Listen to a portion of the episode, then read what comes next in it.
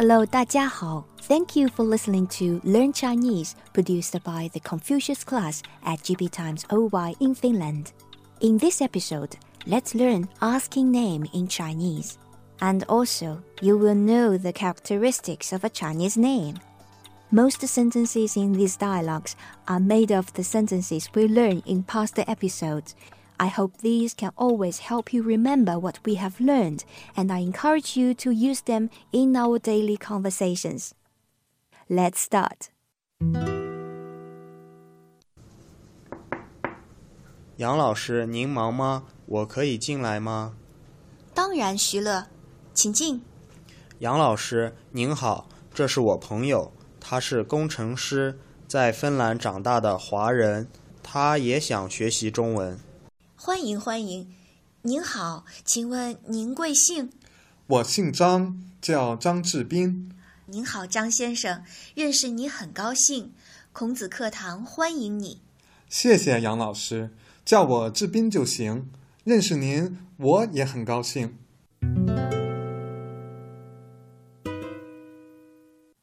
The dialogue starts with a narration. 在杨老师的办公室。This sets the scene where the dialogue happens. 在杨老师的办公室。办公室 means office. 在 literally means at. And always 在 in the Chinese sentences indicates a location. So 在杨老师的办公室 means at teacher Yang's office. 徐乐 asks, 杨老师，您忙吗？ 我可以进来吗？您忙吗？We learned that before. It means Are you busy? 我可以进来吗？我爱可以 may or can 进来 come in 吗？Question 我可以进来吗？May I come in？杨老师 answers 当然，徐乐，请进。当然 is a very useful expression which means sure, of course. 请进，请 please 进 come in。当然，徐乐，请进。Of course, sure, it's you, 徐乐. Please come in. 徐乐 says, 杨老师，您好，Hello, Teacher Yang. 这是我朋友，他是工程师，在芬兰长大的华人。We learn how to introduce someone to a person in last episode. We start with this 这是 sentence pattern, which means this is. 这是我朋友，This is my friend. 他是工程师，He is an engineer. 在 芬兰长大的华人。Just now we learn 在 indicates location. Here 在芬兰，so something with 芬兰 Finland at Finland 长大 grow up 华人 Chinese people 在芬兰长大的华人 Chinese grow up in Finland. You may ask, what's the difference between 中国人 and 华人? As we all know, the full name of China is the People's Republic of China. In Chinese, 中华人民共和国. So whenever we say 中华, it relates with China. So here, 华人 that indicates this person has a Chinese roots. And often we use 华人 to call overseas Chinese. 他也想学习中文。 we learn this word 也 which means also. So 他想学习中文，他 he 想 want to 学习 study 中文 Chinese. He wants to study Chinese, and 他也想学习中文。He also wants to study Chinese. 杨老师 replies, 欢迎，欢迎。 welcome, welcome. She uses to welcome here to express her friendship and welcome. 您好，请问 您贵姓？您好，Hello。请问，May I ask？请，Please。问，Ask，Please ask。May I ask？您贵姓？What's your name？您，the polite form of 你，贵 honorable 姓 family name，您贵姓 your honorable family name, may I ask what's your name? So here, this is the first way to ask a person's name, but this way is often very formal to show your respect, polite, or at a very formal meeting. Let me repeat. 请问您贵姓? How does Xu Le's friend Zhang Zhibing answer it? 我姓张，叫张志斌。我 I 我姓张。My family name is Zhang. 叫张志斌。叫 call. My full name is called Zhang Zhibing. Most Chinese names consist two or three characters, but different from Western names, we put our family name first and plus the given name, which is often one character or two characters.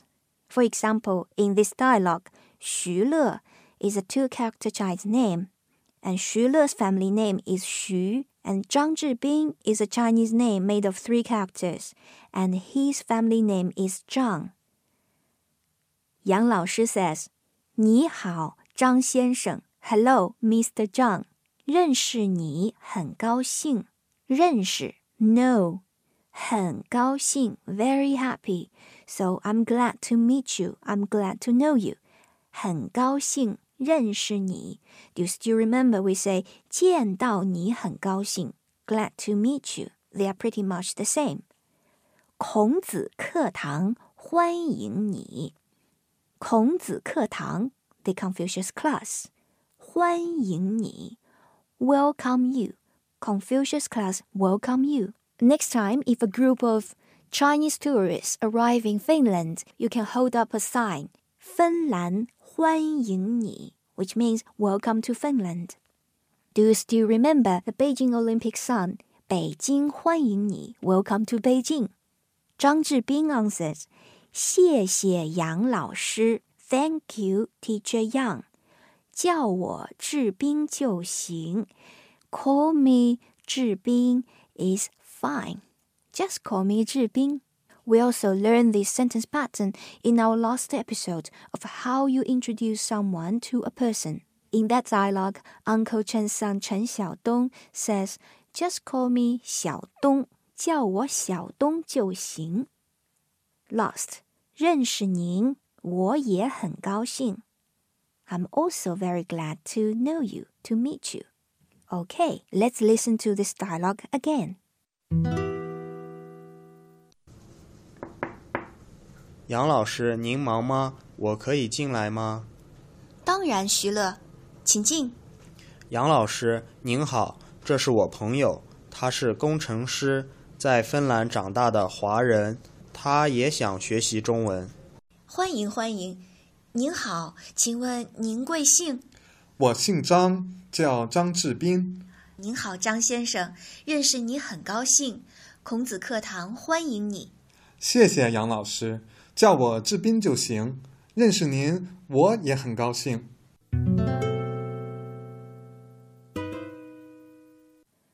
So, in this episode, we learn the first way, which is a very polite, formal way to ask a person's name in Chinese.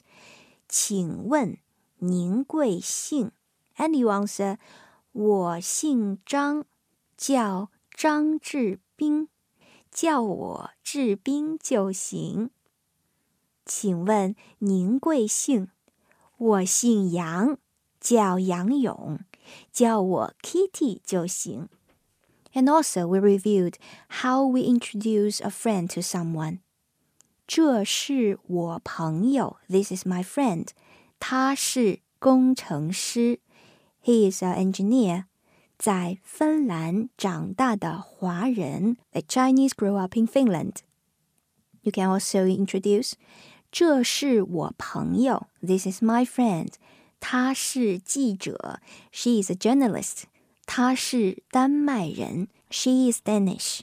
Okay, that's all for this episode. Let's learn how to ask a person's name in a casual way next episode.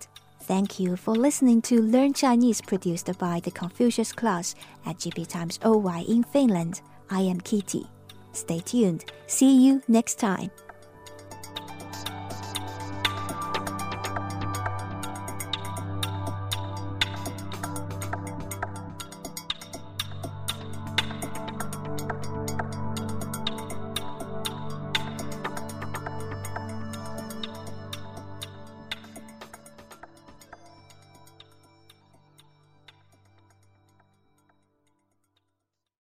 本期节目播放完毕，支持本电台，请在荔枝 FM 订阅收听。